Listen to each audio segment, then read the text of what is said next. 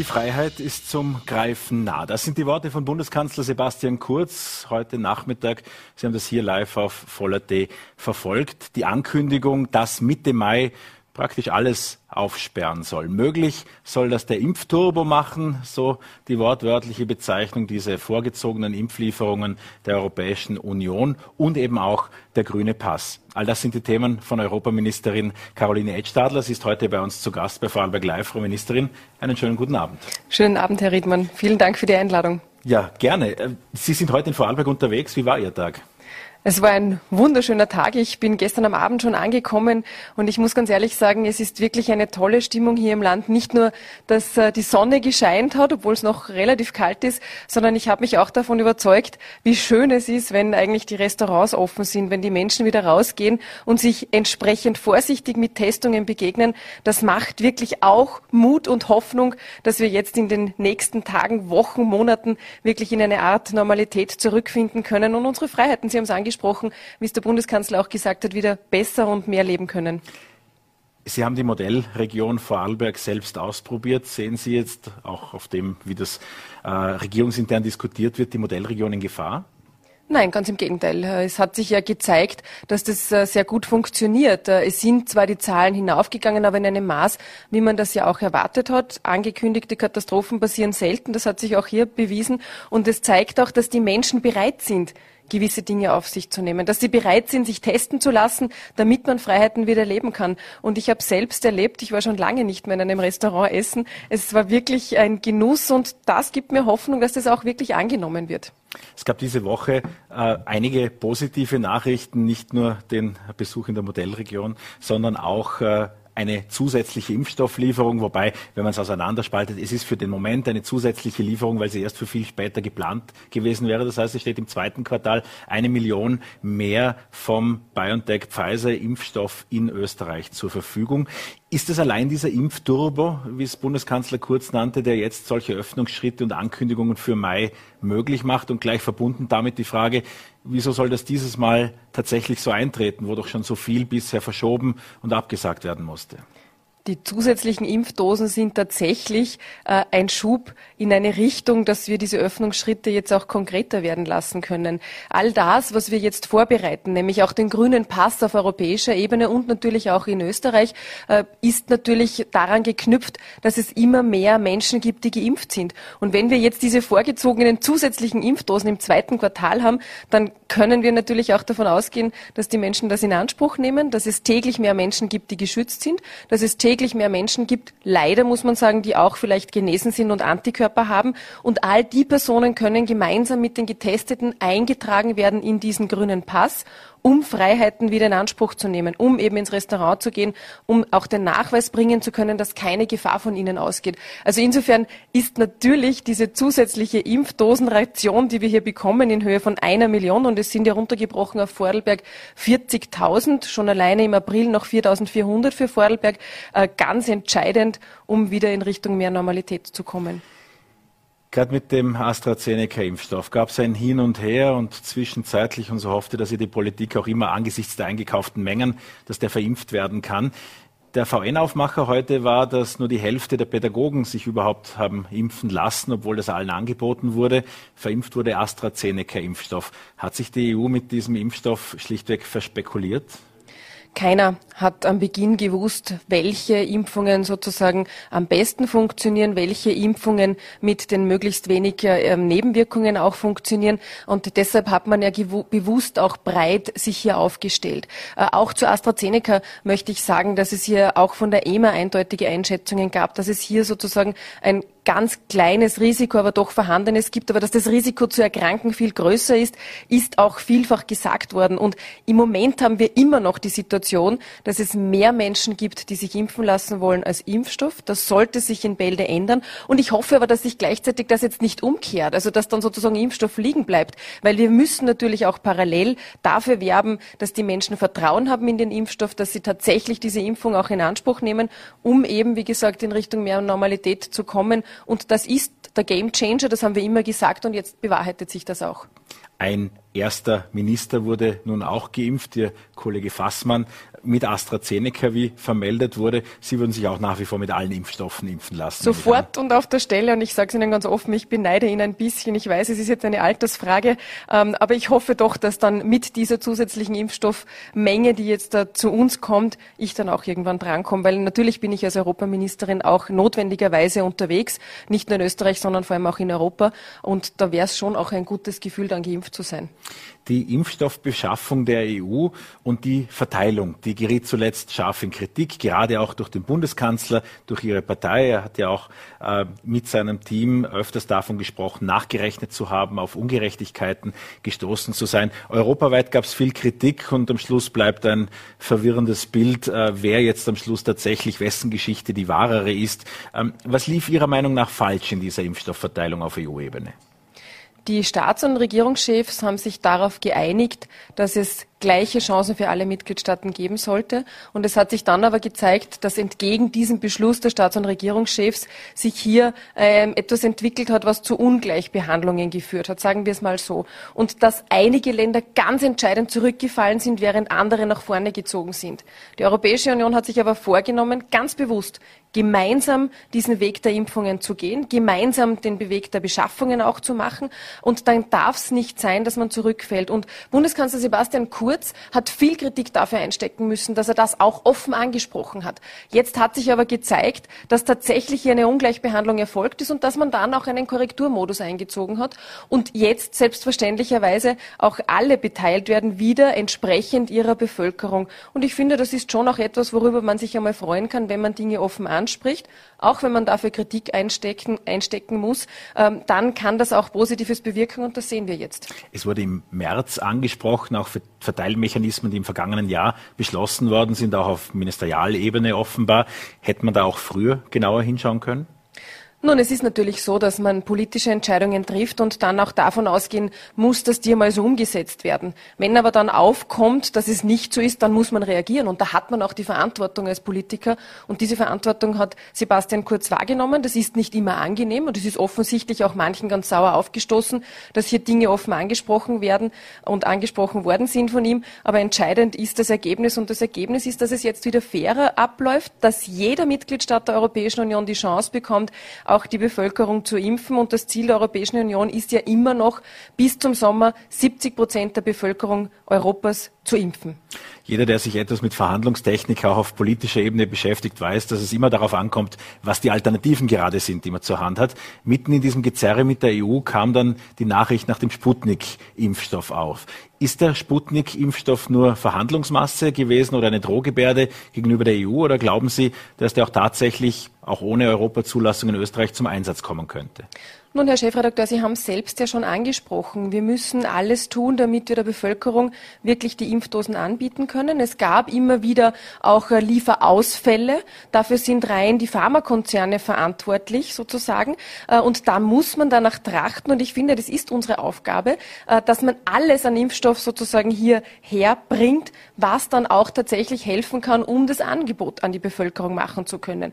Und obwohl natürlich wir auch mit der EMA im Kontakt sind und diese dieses Verfahren ja dort zur Prüfung auch läuft, muss man jetzt handeln, damit man dann den Impfstoff hat, wenn auch das Zulassungsverfahren durch ist. Also insofern äh, halte ich das für notwendig, einfach alles zu tun im Sinne der Bevölkerung. Und ich habe auch das Gefühl, dass die Bevölkerung das so wahrnimmt, dass hier einfach auch ohne geopolitische Tabus gehandelt wird. Wenn der Impfstoff gut ist, wenn die Wissenschaftler dahinter stehen, dann sollte er auch verimpft werden. Wann werden die ersten Pakete mit dem Sputnik-Logo und den russischen Fahnen in Schwächert eintreffen? Das kann ich Ihnen jetzt ehrlicherweise nicht sagen, aber wenn Sie eintreffen und sobald es eine Genehmigung dafür gibt, werden Sie auch verimpft werden. Jetzt äh, sind wir mal froh, dass wir eine Million zusätzliche Impfdosen von BioNTech Pfizer haben. Die werden, sobald sie eingetroffen sind, auch verteilt über Österreich, auch entsprechend den Bevölkerungsschlüssel und dann auch rasch verimpft werden. Und ich hoffe natürlich auch, dass sich jetzt viele noch anmelden zur Impfung, weil dann wissen wir auch, wie viel wir zusätzlich dann noch brauchen. Der grüne Pass ist ein Thema, das für die Reisefreiheit und das die Bewegung in Europa, auch für den Tourismus in Österreich unglaublich wichtig werden soll. Ursprünglich für April vorgesehen, sehr, sehr kurzfristig angekündigt. Jetzt haben wir heute den 16. Ganz ausgehen wird sich das nicht mehr mit April, vermute ich. Wieso wurde der so kurzfristig angekündigt? Klar, alle wollen reisen, aber die Impfungen hinken ja auch nah. Und ähm, was ist der Stand, bis wann der grüne Pass dann auch tatsächlich äh, in unseren Taschen, auf unseren Handys sein wird? Es gibt jetzt hier zwei Ebenen. Das eine ist die nationale Ebene. Wir wollten diesen grünen Pass tatsächlich in Österreich schon mit April einführen. Es ist leider im Bundesrat an der Opposition gescheitert, die hier eine Blockade aufgestellt haben. Äh, wir bleiben hier aber dran und wir hoffen, dass wir das dann wirklich im Mai durchhaben, damit wir in Österreich auch probieren können, weil der grüne Pass ist natürlich dann auch eine Eintrittskarte in Kultur, wenn wieder geöffnet werden kann, äh, in Restaurants, wenn in ganz Österreich wieder geöffnet werden kann. Äh, und das Zweite ist die europäische Ebene. Und da kann ich die gute Nachricht auch überbringen, dass äh, im Rat diese Woche schon eine Einigung auf diesen grünen Pass, auf ein Mandat stattgefunden hat. Jetzt gibt es die Trilogverhandlungen. Und nachdem es ein Schnellverfahren ist, auf das sich alle drei Institutionen der Europäischen Union geeinigt haben, bin ich hier sehr zuversichtlich, dass es noch im Juni durch sein wird und dass dann auch die Mobilität ermöglicht wird, also Reisen, Flugbuchungen mit diesem grünen Pass, wo man dann einträgt, man ist geimpft, man ist getestet oder man hat Antikörper und dann auch die Wirtschaft damit wieder entsprechend zum Fliegen im wahrsten Sinne des Wortes gebracht werden kann. Wären Sie als Europaministerin in normalen Zeiten hier in der Bodenseeregion, dann würden wir uns über das Europa der Regionen unterhalten, über die Bodenseeregion, die grenzüberschreitend diesseits und äh, des Rheins einfach auch wunderbar ist. Und heute sind die Grenzen zu. Die Privaten äh, können in Ausnahmefällen äh, passieren. Die Vorarlberger dürften zwar in die Schweiz, aber eine Rückeinreise erfordert dann eben die Quarantäne aus, aus dem österreichischen Titel. Wann wird Europa wieder seine Grenzen öffnen? Diese Frage bin ich heute auch einige Male gefragt worden und ich sage Ihnen, es tut mir als Europaministerin ganz besonders weh, dass die Reisefreiheit dermaßen eingeschränkt ist durch die Pandemie. Wir haben aber auch gesehen, dass es einfach notwendig ist, gewisse Einschränkungen zu machen, um die Pandemie des Virus einzudämmen. Jetzt mit all diesen Entwicklungen, mit dem Impfturbo, mit dem grünen Pass, der kurz davor steht, auch zum Durchbruch national wie europäisch äh, zu kommen, äh, habe ich die große Hoffnung, dass äh, wir im Sommer auch diese Dinge Dinge ja, in die Geschichtsbücher verbannen können, hoffentlich, und mit dem Virus leben, entsprechend vorsichtig damit umgehen, aber die notwendigen Mittel an der Hand haben, dass wir auch reisen können, ohne dass die Grenzen zuziehen. Und Sie wissen, ich bin selbst Salzburgerin, also ich kenne die Situation sehr gut, dass man nahe einer Grenze zu einem anderen Mitgliedstaat ist. Und auch das ist etwas, was mir sehr wehtut. Da gibt es Menschen, äh, die haben Physiotherapeuten, Ärzte auch diesseits und jenseits der Grenze. Und all das ist natürlich beschränkt. Äh, insofern hoffe ich also, dass der Sommer da Erleichterungen bringt. Mittel sind auch das Thema unserer nächsten Frage, finanzielle Mittel vor allem, denn die EU will mit einem Wiederaufbauplan äh, ein stärkeres Wachstum, auch die Konjunktur europaweit äh, anschieben, auch äh, Schwerpunkte im Bereich Ökologisierung, Digitalisierung äh, dabei. Rund 3,5 Milliarden Euro sollen nach Österreich kommen. Die Opposition sagt, es ist ein intransparenter Plan. Sie veröffentlichen ihn nicht. Es gibt Entwürfe äh, im Internet ja runterzuladen. Wieso veröffentlichen Sie diesen Plan nicht? Wir haben diesen Plan äh, Anfang der Woche nach Europa geschickt, zur Kommission geschickt, informell vorerst, weil wir die Gelegenheit wahrnehmen wollten, da auch noch auf Änderungswünsche der Kommission einzugehen. Immerhin gibt es ein sehr striktes zeitliches, aber auch inhaltliches Korsett für diesen Aufbau- und Resilienzplan und deshalb haben wir ihn noch nicht veröffentlicht. Wir haben aber eins gemacht und ich habe diesen Prozess ja auch geführt und viele Gespräche geführt. Wir haben Einbindungen gemacht, wir haben gebeten, uns auch Projekte zu schicken und es sind über 100 180 Projekte eingereicht worden, aus denen hervorgeht, was es für Möglichkeiten gibt, um genau in die Richtung zu kommen, die Sie beschrieben haben. Ein ökologischeres Europa, ein digitaleres Europa, ein wissensbasiertes und ein gerechtes Europa. Und auf diese Projekte sind wir auch eingegangen, damit wir sie förderbar machen über Budgetförderschienen des Bundes. Und jetzt warten wir noch die Antwort der Kommission ab. Wir sind hier in ständigem Austausch und in der Absprache auch. Und dann werden wir den Plan auch veröffentlichen. Und ich sage es auch ganz klar dazu. Wir brauchen dann ja auch die Unternehmen und die Haushalte, die diese Schritte setzen, die Förderungen abholen, damit wir diese Meilensteine erreichen können und tatsächlich das Geld dann auch rückerstattet bekommen von der Europäischen Kommission. Eine Analyse des Momentum-Instituts zeigt, dass da nur vier Prozent der Projekte neu seien, unbekannt seien bislang. Das also anders gesagt viel bekannte Projekte, die auch vor der Pandemie schon da gewesen wären, hineinverpackt wurden. Ähm, bringt der Plan trotzdem Aufschwung? Erstens einmal sind zwei Drittel der Gelder, die wir hier vorsehen, frisches Geld. Äh, zum anderen, ja, es ist richtig, dass hier auch einige Projekte drinnen vorkommen, die schon im Regierungsprogramm angedacht sind, ausgebaut werden. Und das liegt wohl daran, dass dieses Regierungsprogramm ein sehr, sehr aktuelles ist. Ähm, der Kampf gegen den Klimawandel war auch vor der Pandemie schon ein ganz wesentlicher Punkt. Den haben wir da drinnen. Digitalisierung hat einen weiteren Boost erlebt durch die Pandemie. Äh, und insofern sage ich Ihnen auch ganz deutlich, man muss das Rad nicht immer neu erfinden. Man hat aber jetzt die Möglichkeit, und das nützen wir entsprechend intensiv, auch diese Dinge voranzutreiben und noch einmal neu zu befeuern. Und ich sage Ihnen ganz deutlich, wir werden uns jeden Euro aus Europa holen. Wir sind völlig im Zeitplan und das ist auch ein Plan und die Kommission hat es auch in einer ersten Reaktion so gesagt, der sich wirklich sehen lassen kann und wo ich sicher bin, dass für jeden was dabei sein wird. Die Vorgabe der EU-Kommission war, dass es 20 Prozent für Digitalisierung und 37 für den Kampf gegen den Klimawandel verwendet werden sollen. Das ist etwas mehr geworden im österreichischen Antrag. Das sind Mindestquoten, die die Kommission hier ähm, an Forderungen auch an die anderen Länder, also an alle Länder, auch an uns gestellt hat. Wir übererfüllen das und ich glaube, es macht auch Sinn, sich wirklich jetzt auf die Felder zu konzentrieren, wo wir gegen den Klimawandel ankämpfen können und gleichzeitig die Wirtschaft nach oben bringen. Und eins dürfen Sie auch nicht vergessen, gerade hier äh, in Vorarlberg, wo es viele Grenzen zu anderen Mitgliedstaaten auch gibt, es gibt ja auch in den anderen Ländern die Gelder, die abgeholt werden. Und ich glaube, Österreich hat wirklich ganz viele Unternehmen, die innovative Technologien haben und die da natürlich auch sich sozusagen indirekt Gelder aus anderen Staaten holen können. Also die Wirtschaft in Europa soll nach oben gehen. Die Chancen liegen jetzt auf der Straße und wir müssen, sobald wir die Kommissionsbestätigung haben, das Geld nur noch abholen. Sie haben vorher termingerecht oder zeitgerecht äh, gesagt, aus dem Grund, weil es auch Kritik daran gab, das wäre zu spät erfolgt. Die Vorarlberger haben gesagt, wir haben die Anträge im Januar nach Wien geschickt.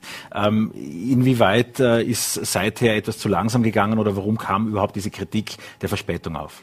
Das müssen sich die fragen, äh, die diese Kritik äußern. Ich habe es nie verstanden. Der Zeitplan der Kommission war Einreichung bis zum 30.04. Ja, es gab einige Länder, so wie Deutschland, die schon im letzten Jahr einen Plan eingereicht haben. Ich sage Ihnen aber auch, dass der zurückgeworfen worden ist, weil er zu wenig auf das abgestellt hat, was die Kommission auch hier an Vorgaben gemacht hat. Es gibt Länder, die angekündigt haben, sie können diese Frist nicht einhalten, zum Beispiel die Niederlande oder die gänzlich darauf verzichten wie Luxemburg.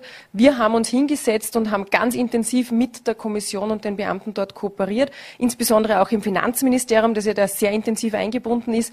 Und äh, ich glaube, jetzt ist es ein Plan, der sich sehen lassen kann und es ist nicht zu spät, ganz im Gegenteil. Wir haben auch die ersten positiven Reaktionen. Also ich bin sehr guter Dinge und bin auch stolz auf diesen Plan. Diese Woche war wenn sie jetzt zu Ende geht, insgesamt gezeichnet ja vom Rücktritt von Gesundheitsminister Rudolf Anschober. Waren Sie überrascht, als er sich bei seinem doch langen Abschied bei allen, auch beim Wiener Bürgermeister Ludwig, bedankt hat, aber nicht beim Koalitionspartner ÖVP? Also ich kann nur sagen, ich äh, kenne Rudi Anschober schon aus meiner Zeit, als ich noch Staatssekretärin war. Ich hatte da mit ihm zu tun, da war er noch Landesrat. Ich äh, konnte immer persönlich äh, gut mit ihm. Ich weiß, er hat eines der ganz schwierigen Ressorts in dieser Zeit gehabt. Es konnte keiner damit rechnen, dass die Pandemie über uns hereinbricht. Und wir wissen auch, dass es hier natürlich viele Diskussionen gegeben hat. Es ist eine persönliche Entscheidung, die zu respektieren ist.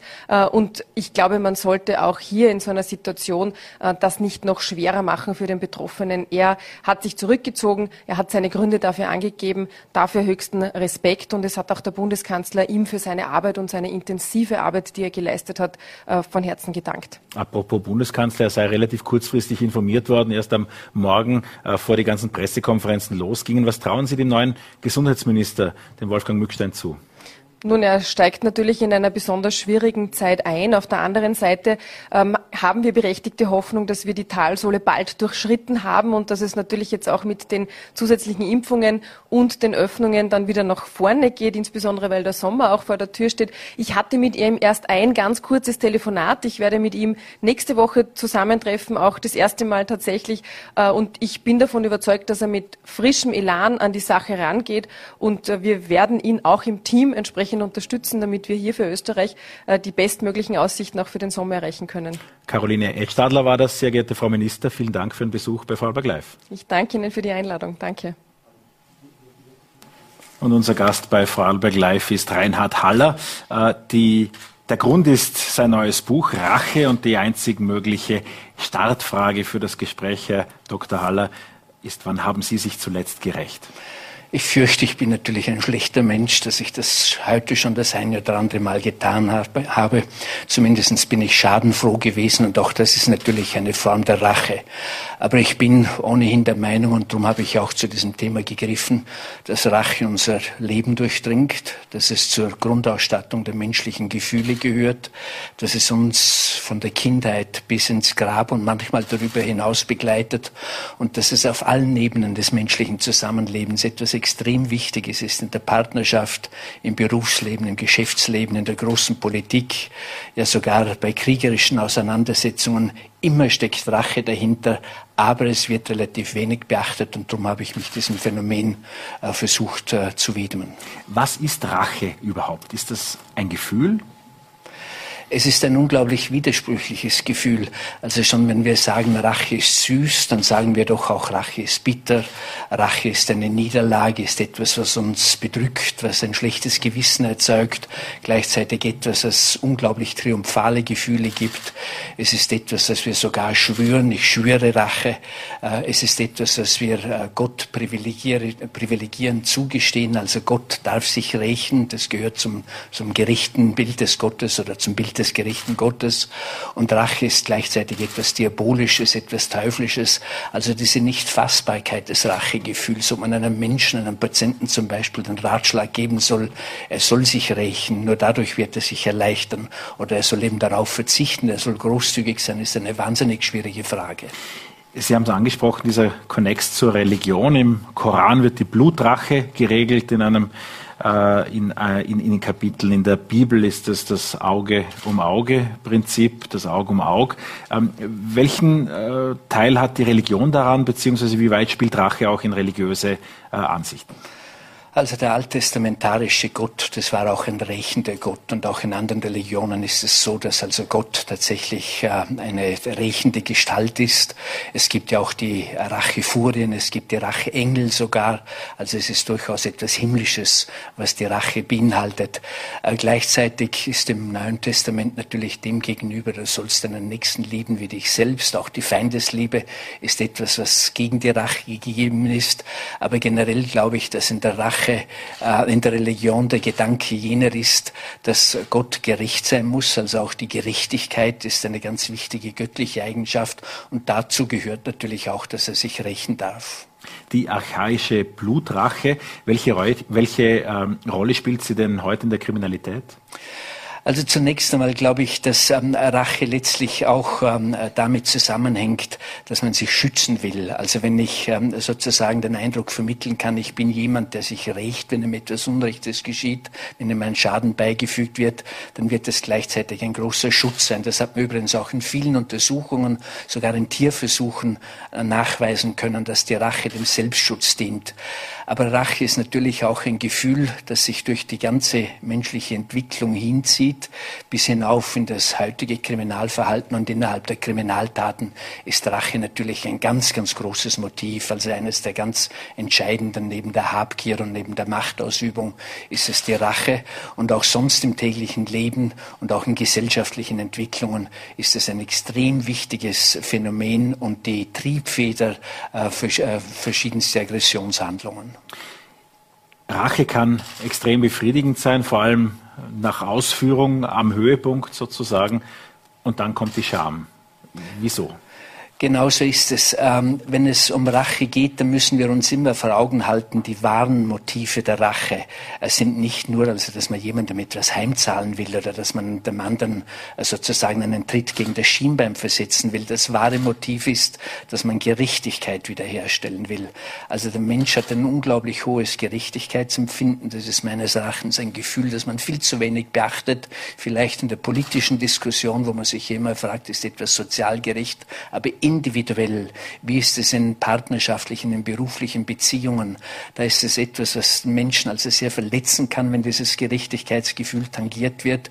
Und durch die Rache versucht man, diese Gerechtigkeit wiederherzustellen, Ausgleich zu schaffen. Ein zweites wichtiges Motiv der Rache ist jenes, dass man den Selbstwert stärken will, also mhm. durch die Schädigung, die vorausgegangen ist. Der Rächer war ursprünglich Opfer, kommt es zu einer Irritation des Selbstwertgefühls, also Liebesmangel, Liebesmangel Liebesentzug und das will man sozusagen wiederherstellen.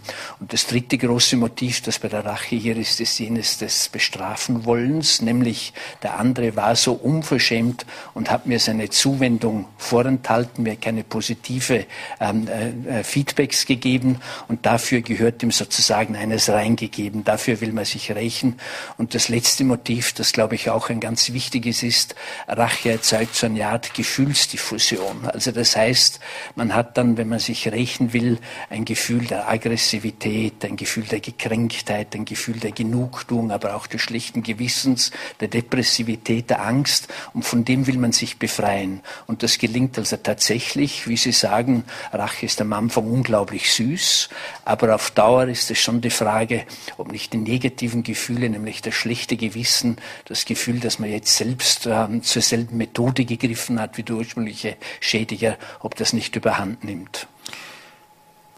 Ein unglaublich faszinierendes Thema und dennoch, das stellen Sie auch in Ihrem Werk fest, es gibt sehr wenig Forschung zum Thema Rache. Wieso ist das so? Das ist tatsächlich etwas ganz Verblüffendes. Also Rache ist ja das Thema, das die Opern sozusagen füllt. Rache ist das Thema von unglaublich vielen Kriminalromanen, äh, von den großen Dramen äh, der Menschheitsgeschichte. Überall spielt Rache eine große Rolle. In den Kriegen, individuell, aber ähm, schweigt man darüber. Da ist es doch etwas Schamvolles, etwas, was man verdrängt. Und wissenschaftlich gibt es dazu so gut wie nichts. Es gibt eigentlich nur ganz wenige Arbeiten, äh, die sich mit ähm, Rache beschäftigen. Und alle haben einleitend immer die Feststellung, es gibt keine Voruntersuchungen, es gibt keine anderen wissenschaftlichen Arbeiten. Und das, glaube ich, ist etwas ganz wichtig, dass sich die Wissenschaft auch mehr um dieses gesellschaftspolitisch auch so wichtige Phänomen der Rache kümmert. Sie haben es angesprochen, unglaubliche Faszination schlägt sich auch im, in der Literatur äh, nieder, in der Kunst, äh, von Dürrenmatt über Shakespeare bis äh, ja auch das Nibelungenlied es sind viele Elemente der Rache darin. Äh, geradezu, dass wir uns daran ergötzen. Wieso eigentlich? Weil das mit dem niederen Motiv äh, so gelegen, so, so einfach ist oder, oder durchaus äh, auch, weil äh, ja die Begründung so nahe liegt. Ich glaube, dass die Menschen sich mit denen identifizieren, denen Unrecht geschehen ist. Und äh, wenn Sie also erleben oder in einem Roman erfahren, dass jemand geschädigt worden ist zu Unrecht, dann wird man sich mit ihm also auf eine Ebene stellen und mit ihm sympathisieren. Und da gehört die Rache dazu. Aber die Rache ist noch viel tiefer angesiedelt. Man kann sie auch äh, hirnphysiologisch nachweisen, dass die Rache äh, bestimmte Regionen aktiviert, die eben für ein Wohlbefinden verantwortlich sind. Und die Rache ist durchaus auch im Tierreich, äh, zumindest bei den Primaten zu beobachten.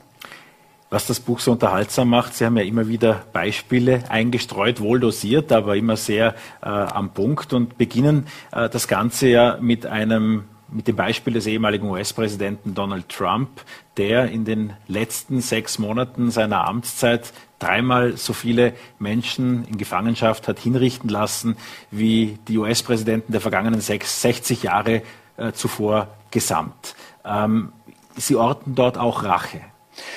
Ich glaube schon, dass wir in der Politik gegenwärtig, wie auch immer, ähm, Rache beobachten können. Wir können jetzt in Österreich die Chatprotokolle und die Reaktion darauf ähm, sozusagen heranziehen, also Rache an der Kirche, die eine andere politische Meinung vertreten hat. Jetzt wieder Rache, dass man so hartlos, ähm, herzlos sein kann. Ja, und politische Gegner mit Schadenfreude, die werden dann auch... mit einer ganz großen Schadenfreude, dass diesem Superstar äh, sozusagen jetzt endlich einmal eine Niederlage beigefügt wird. Das alles sind Rachemomente bei Donald Donald Trump war es also ganz äh, demonstrativ äh, vorgetragen. Er hat ja immer, wenn jemand nur einer anderen Meinung war oder wenn jemand eine alternative Lösung für ein Problem gehabt hätte, dann hat er ihn also massiv mit Rache verfolgt, aus dem Kabinett hinausgeschmissen und dergleichen. Und man kann auch durchaus diese Aktion, dass er sich letztlich an den äh, Menschen, die sich nicht mehr wehren können, die mal verbrecherisch geworden sind, stellvertretend dafür gerecht hat, dass er wahrscheinlich die Wahl verlieren wird. Ich kann mich an einen Schulfreund erinnern, der in wahrscheinlich nicht ganz nüchternem Zustand gesagt hat, Sie haben mir eine Jacke geklaut, ich habe Ihnen jetzt auch eine Jacke geklaut, als er mit einer völlig anderen Gewand dann plötzlich auftauchte. Trifft die Rache die Falschen ab und zu? Das glaube ich schon, dass es so ist, weil oft sind diese äh, Rachegefühle ja auch sehr unbewusst. Man weiß manchmal gar nicht genau, wofür man sich rächt. Es ist so, dass die Rache auch ähm, stellvertretend ähm, für jemand anderen ausgeübt werden kann. Also denken wir nur an die ganzen Vergeltungsgräuel im Krieg, wo man sich eben an der unschuldigen Dorfbevölkerung zum Beispiel gerecht hat, äh, wenn man eine Niederlage erfahren hat und ähnliches. Aber eines muss ich vielleicht in diesem Zusammenhang doch sagen. Ähm, wir sagen halt, zeigt immer, wie primitiv dieses äh, Talionsprinzip gewesen ist, Auge um Auge, Zahn um Zahn. Aber ich glaube nicht, dass das so ist, sondern damit wollte man einfach verhindern, dass es zu einem Rachezyklus kommt, in dem, dem die Rache nämlich überdimensional wird, also stärker wird der ursprüngliche Schaden. Und dann haben wir natürlich sozusagen äh, die Schiene gelegt Richtung Blutrache, die sich über äh, Jahrhunderte, ja sogar also über viele, viele Generationen erstrecken kann, wenn man immer noch ein Schäufel Teufel zulegt, also die Rache, wenn sie richtig ausgeübt wird. Ich weiß auch nicht, wie das geht, das muss ich dazu sagen. Aber sie darf auf jeden Fall nicht stärker sein als der ursprüngliche Schaden. Sie müsste ein bisschen darunter liegen, wenn denn Rache schon sein muss. Aber darüber sind seit drakonischen Zeiten, glaube ich, die Menschen uneins, was überschießend ist und was nicht. Ein Beispiel, das sich hoch in der Luft über uns abgespielt hat, passt ja dazu, das Flugzeugunglück von Überlingen am Bodensee. Äh, da gab es in weiterer Folge das, was die Schweizer Medien als Skyguide-Mord betrachtet haben. Äh, der, das Umbringen eines Fluglotsen durch äh, einen Geschädigten beziehungsweise einen Nachfahren an diesem Unglück. Auch das bringen Sie mit Rache als Beispiel hier in, in Zusammenhang. on home. Ja, das ist eines dieser klassischen Beispiele der Selbstjustiz, wo man also sagt, äh, die Rache, die der Staat ausüben sollte, stellvertretend für mich, die geschieht nicht im richtigen Umfang. Folglich werde ich das Heft selbst in die Hand nehmen. Der Fall Bachmeier war ja ein ganz berühmter, äh, die eben den Mörder ihrer Tochter äh, erschossen hat, weil sie eben gesagt hat, das Gericht wird ihm nur, weiß ich was, 20 Jahre oder lebenslang gehen. Und dieses Selbstjustizvorgehen, das beweist beweist, wie wichtig die Rachegefühle für den Menschen sind und wie empfindlich sein Gerechtigkeitsempfinden ist. Er ist also äh, dementsprechend durchaus bereit, großen Schaden für sich selbst auf sich zu nehmen, Verurteilung, Kerkerstrafe, manchmal sogar den eigenen Tod, nur damit man eben die Rache befriedigen kann. Wir haben in unserem Gespräch jetzt schon öfters über die Schadenfreude gesprochen und die Schadenfreude an und für sich ist ja eines der erfolgreichsten deutschen Wörter, muss man sagen. Es findet sich unverändert als Lehnwort im Englischen, im Portugiesischen, im Spanischen, im Polnischen, im Italienischen, im Französischen auch. Ähm, diese Schadenfreude, ist das ein speziell deutsches Gefühl dann auch oder ist das einfach ein so treffendes Wort, dass das international sich so durchgesetzt hat? Es ist ja äh, vor gut einem Jahr zum Wort des Jahres gewählt worden. Äh, in den USA es ist also ähnlich wie Kindergarten sozusagen ein, äh, nicht ein eingedeutschtes Wort, sondern ein deutsches Wort, das man auch ins Englische übernommen hat. Und wie ist das entstanden? Nämlich, dass ausgerechnet Donald Trump, der ja immer auch ein Corona-Leugner war, ein Stück weit, dass der also vom Virus befallen worden ist und auch andere große Despoten im Übrigen. Und da hat man dann eben Schadenfreude empfunden. Ich auch, das muss ich ganz ehrlich zugeben. Und äh, man hat dann dementsprechend also dieses Wort sehr häufig gegoogelt und hat es an die Spitze gebracht äh, der meistgefragten Wörter. Ich glaube, Schadenfreude ist ja nichts Schlechtes, überhaupt Rache nicht schlecht. Es ist äh, bei der Schadenfreude äh, ist das Besondere, dass man sich nicht selbst exponieren muss. Man kann sich sozusagen hinter jemand anderem das ins Fäustchen lachen, äh, der die Schmutzarbeit erledigt und kann trotzdem dieses Gefühl des Triumphes und dem ist es schlecht geschehen und der Ausgleich ist jetzt wieder hergestellt worden, kann man empfinden. Es ist im Übrigen auch wissenschaftlich eine nicht geklärte Frage, ob man zum Auskosten der Rache ja wirklich das Gefühl haben muss, der Geschädigte weiß, wer sich gerecht hat oder ob es einfach genügt, wenn ihm Schaden zugefügt wird. Also er muss gar nicht wissen, von welcher Seite das kommt. Das ist auch eines dieser vielen wissenschaftlich nicht gelösten Probleme, die es im Zusammenhang mit Rache gibt. Sie haben am Ende Ihres Werkes auch zehn Vorschläge erarbeitet, wie man mit Rachegefühlen umgehen soll. Und wenn ich das zusammenfassend auf einen guten Rat für den Moment frage, wie geht man am besten mit Rachegefühlen um? Ja, das ist eine sehr schwierige Frage, weil ich muss ganz ehrlich zugeben, ich kann in Therapiesituationen oft an Klienten, Patienten also nicht einen Rat geben, sollen sie sich rächen oder sollen sie darauf verzichten. Das ist sehr, sehr verschieden. Manche meinen, dass sie, wenn sie zum Beispiel als Kinderopfer sexuellen Missbrauchs geworden sind, dass sie mit den ganzen Traumatisierungen nur fertig werden können, wenn sie sich rächen, wenn Gerechtigkeit einkehrt. Andere wieder sagen, nein, indem ich verzichten kann. Also ich glaube, wenn Rache denn schon sein muss, dann soll sie mit Augenmaße folgen. Also man soll dann praktisch aufzeigen bis hierher und nicht weiter und ich bin getroffen worden, aber es soll äh, gleichzeitig also nicht überdimensional erfolgen. Noch besser ist es natürlich, wenn man die Rache umwandeln kann in etwas, in einer sehr positiven Form. Es ist im Übrigen allen potenziellen Rächern unter unseren Zuschauern zu raten, dass sie sich beim Ausüben der Rache immer ans Gesetz halten. Also, dass sie nicht das Gesetz selbst in die Hand nehmen und dieses übertreten, sondern sich im gesetzlichen Rahmen bewegen. Das klassische Beispiel ist der ehemalige Ford-Manager Lee Iacocca, äh, der also letztlich von seiner Firma geschasst worden ist und sich aber dann äh, gerecht hat, indem er zur Konkurrenzfirma gegangen ist und die zu einem ganz erfolgreichen und viel erfolgreicheren Konzern gemacht hat.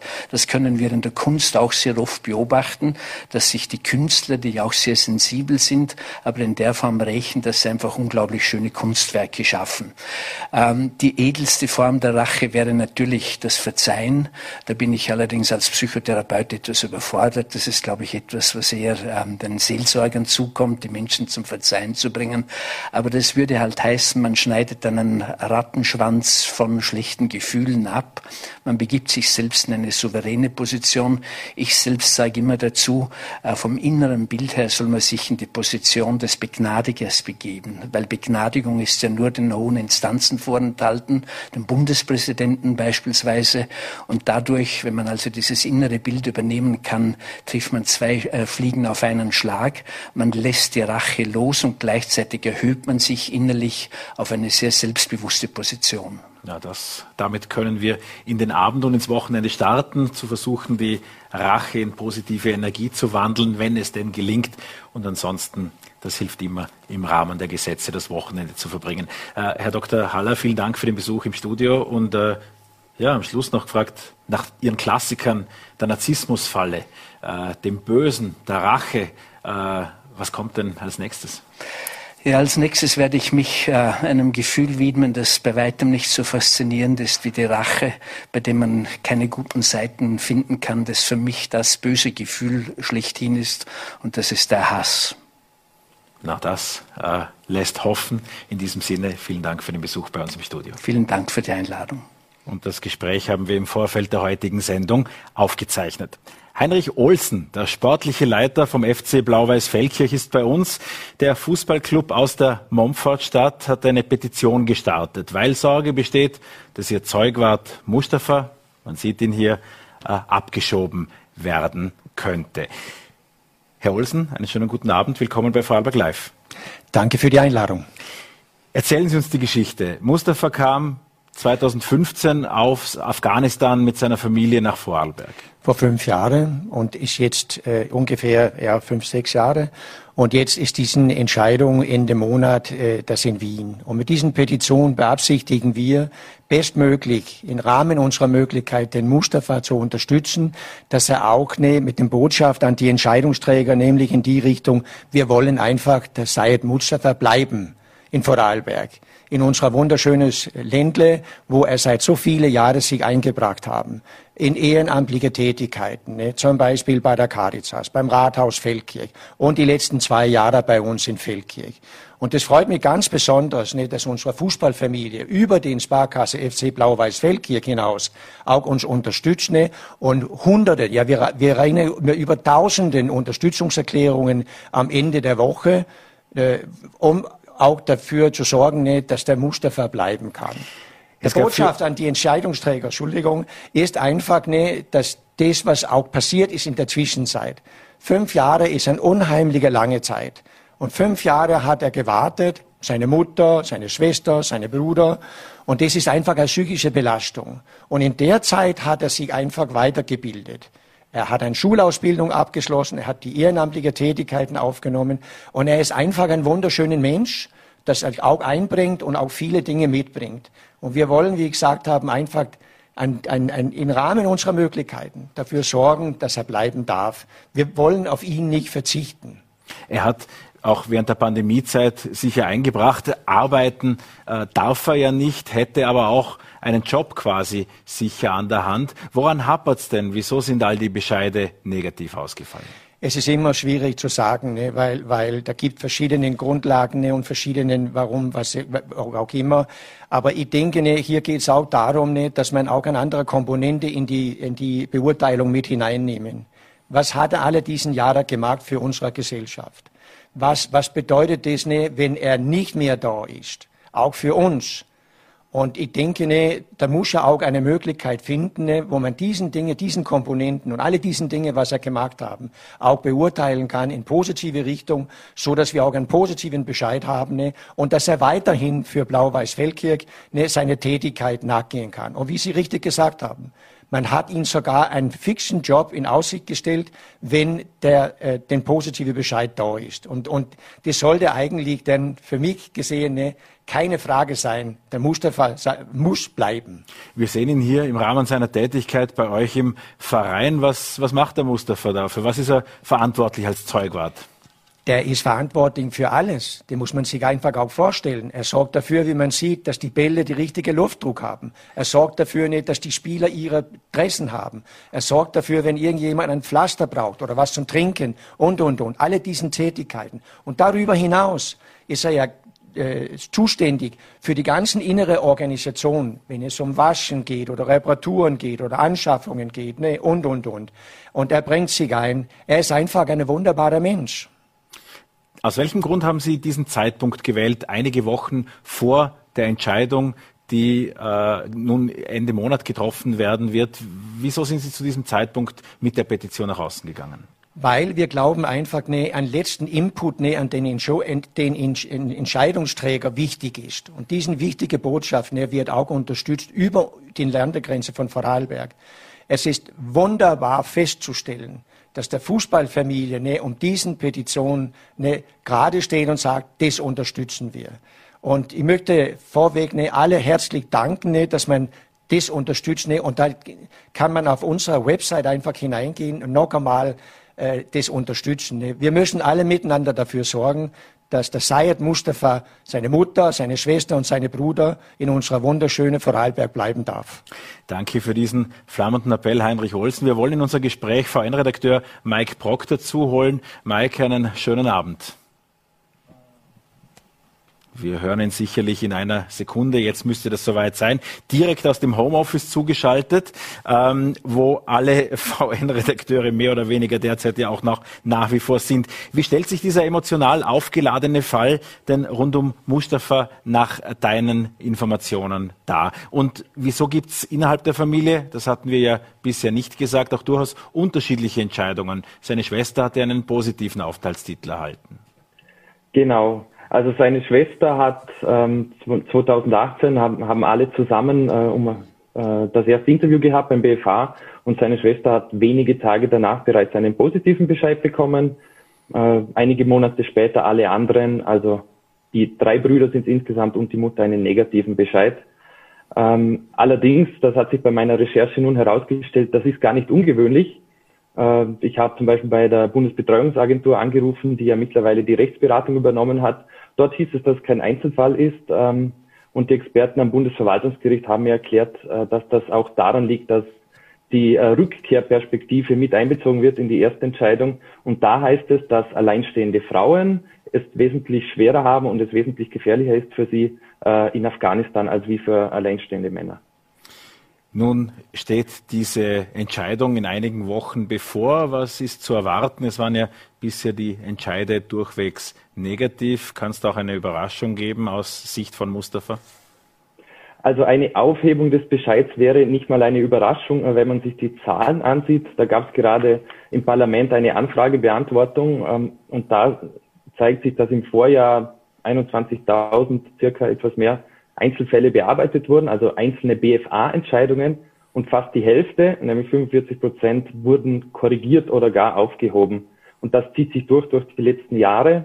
Ähm, das heißt, für, für Mustafa könnte es durchaus äh, eine positive Nachricht geben, zumal das Gericht ja auch das äh, berücksichtigen muss, was äh, Heinrich Olsen gerade gesagt hat, nämlich das, was sich seit der Entscheidung getan hat, wie er sich integriert hat und auch mit berücksichtigen muss, wo die Angehörigen sind. Und die Schwester zum Beispiel bleibt ja schon mal fix hier.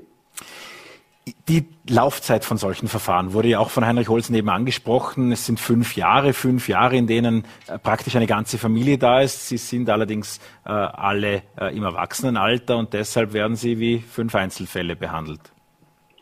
Genau, das ist der Punkt. Ähm, zur Laufzeit allgemein, also noch zurück zu den Einzelfällen, wenn eine Familie mit minderjährigen Kindern kommt, dann ist das ein, ein gesamter Fall, der gesamthaft beurteilt wird, sobald es alleinstehende volljährige Kinder sind ist das jeweils ein einzelner Fall. Äh, zur Laufzeit muss man sagen, dass äh, die Familie 2015 nach Österreich gekommen ist, ähm, im November 2015 um Asyl angesucht hat. Das war die, die sogenannte Flüchtlingswelle damals. Also es gab echt viel Fälle äh, abzuarbeiten. 2018 hat das BFA dann geschafft äh, zum Interview. Und das jetzt nochmal zwei, drei Jahre warten, äh, ich habe mir hier die Zahlen rausgesucht, ist auch nicht ungewöhnlich. Ähm, von den letztjährigen Verfahren haben fast 5000 Verfahren zwei bis drei Jahre gedauert äh, und 2700 Verfahren über drei Jahre, also nur in der zweiten Instanz. Und dieses Verfahren jetzt ist noch nicht ganz äh, drei Jahre am Laufen, jetzt, wenn man von der Erstentscheidung ausgeht. Wenn über solche Fälle eine politische Diskussion ausbricht und auch Petitionen entstehen, dann wird oft das Gegenargument erwähnt, es ist ja nur ein Einzelfall. Ähm, wie viele solcher Fälle gibt es denn in Vorarlberg? Weil da gibt es ja eigentlich ganz schön viele solcher Einzelfälle. Das ist eine gute Frage. Ähm, ich habe jetzt zwei Tage lang versucht, wieder mal an aktuelle Vorarlberg-Zahlen zu kommen und das ist gar nicht einfach. Äh, wir wissen, dass wir 700, 800 Asylwerber derzeit im Vorarlberg in der Grundversorgung haben. Wir wissen, dass wir fast 500 Konventionsflüchtlinge in den Caritas-Quartieren haben, die noch auf Wohnungssuche sind und selber Miete zahlen oder über die Mindestsicherung die Miete bezahlt wird. Die haben einen Mietvertrag, zählen also nicht mehr zum Flüchtlingswesen. Wir wissen, dass wir 99 ähm, Menschen mit abgelehnten Asylbescheid, mit rechtskräftig negativem Asylbescheid äh, in den Grundversorgungsquartieren haben, ähm, die hier sind, weil sie nicht abgeschoben werden können, weil die Abschiebung oder weil die Abschiebung noch nicht stattgefunden hat. Aber wir wissen keine Vorarlberg-Gesamtzahlen. Ähm, die Landesregierung kennt sie nicht. Äh, die kennt nur die eigenen Grundversorgungszahlen, hat mich ans äh, BFA verwiesen, äh, ans Innenministerium also. Dort sagt man, man führt keine einzelne Statistik. Ähm, ja, wir wissen aber eigentlich, dass es doch eine Statistik gibt, denn äh, politische Parteien argumentieren ja immer wieder äh, mit, mit diesen Zahlen, die sie aus dem Innenministerium haben. Ich erinnere mich da an eine Landtagsdiskussion, als es noch einen FPÖ-Innenminister gab und die Vorarlberger FPÖ im Landtag die Zahlen nannte, die wir nie bekommen haben. Also das war's dann mit der Transparenz äh, zu diesen Angelegenheiten. Generell redet die Politik über das Asylrecht und das Fremdenrecht derzeit nicht allzu gern, weil es auch immer wieder zu Diskussionen mit dem Regierungspartner auf Bundes- und Landesebene äh, sorgt. Gibt es schon politische Reaktionen zu diesem Fall? Es sind ja erst, muss man auch sagen, 700 bis 800 Unterstützungserklärungen im Internet. Sie rechnen ja da noch mit mehr. Es ist ja ein recht junger Fall sozusagen. Äh, politische Reaktionen sind wir keine bekannt. Ähm, es ist aber auch selten genug, dass sich Politiker dazu äußern, am ehesten auf Gemeindeebene. Wir erinnern uns an, an den Sulzberger Fall, ähm, wo auch der Landeshauptmann dann für humanitäres Bleiberecht plädiert hat. Äh, aber die Politiker normalerweise halten sich zurück, ähm, schon alleine aufgrund der Kompetenz, äh, die ja in diesem Fall beim Bundesverwaltungsgericht jetzt liegt und sonst beim Bundesamt für Fremdenwesen und Asyl und nicht in der Hand eines einzelnen Politikers, einer einzelnen Politikerin. Was man vielleicht noch im konkreten Fall von Mustafa sagen muss, wir sprachen über seine Schwester, wir haben jetzt auch über äh, die Grundversorgung und andere Fälle äh, gesprochen, um da nichts zu vermischen. Äh, die Schwester arbeitet ja beispielsweise als IT-Technikerin oder ist ausgebildete IT-Technikerin. Ähm, die Problematik ist aber ja auch, dass Asylwerber und solche in einem Verfahren schlichtweg nicht arbeiten dürfen. Genau, also das ist ja auch eine lange Diskussion. Ähm, Asylwerber dürfen nicht arbeiten, wenn sie keinen Aufenthaltstitel haben. Äh, aus, mit wenigen Ausnahmen. Es gibt diese Integrationstätigkeit, das war mal die Nachbarschaftshilfe mit einem Höchstverdienst von 110 Euro. Äh, und es gibt die Möglichkeit, als Saisonarbeiter in der Gastronomie und der Landwirtschaft äh, zu arbeiten, höchstens sechs Monate lang. Äh, der Bruder von Mustafa hat in der Gastronomie gearbeitet, äh, in Laterns auf einer Hütte nur seit Corona ist äh, in der Gastronomie und im Tourismus ja nicht mehr wirklich etwas zu arbeiten. Und somit warten jetzt alle, Heinrich Olsen hat es angesprochen, sie Äh, sie lernen, sie machen ehrenamtliche Tätigkeiten. Mustafa hat Masken genäht auch zum Beispiel eine Zeit lang äh, und Bilder gemalt und äh, die verkauft und den Erlös äh, der Caritas für die Flüchtlingshilfe für andere zur Verfügung gestellt. Äh, mehr können sie nicht machen. Die Schwester arbeitet bei Omikron seit 2018, äh, hat auch schon in Altbach Vorträge gehalten. Also die, die, Familie würde gerne arbeiten, sagen sie gerne alle, äh, dürfen es aber nicht. Eine Situation, die aus der Perspektive von Betroffenen vielleicht ganz anders aussieht, als man sich das zunächst vorstellen möchte. Ich bedanke mich sehr, sehr herzlich bei Heinrich Olsen, dem sportlichen Leiter vom FC Blau-Weiß Feldkirch, der sich nicht nur auf die sportlichen Agenten im äh, Ligabetrieb konzentriert, sondern auch äh, ein Herz äh, für die Mitarbeiter, Mitwirkenden hat. Vielen Dank für den Besuch im Studio und auch vielen Dank an unseren Feinredakteur Mike Brock. Danke. Danke.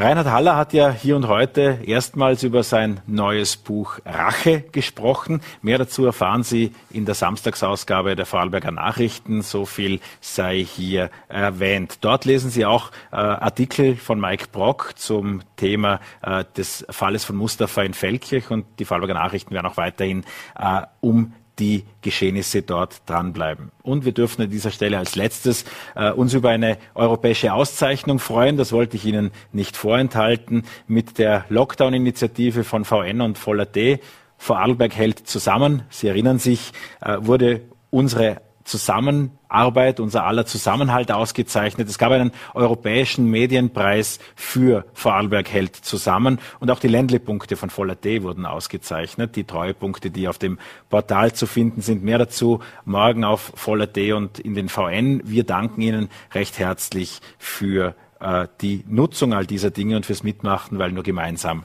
funktioniert das. In diesem Sinne wünsche ich Ihnen allen ein schönes Wochenende und ganz im Sinne der Lockdown-Initiative Vorarlberg hält zusammen.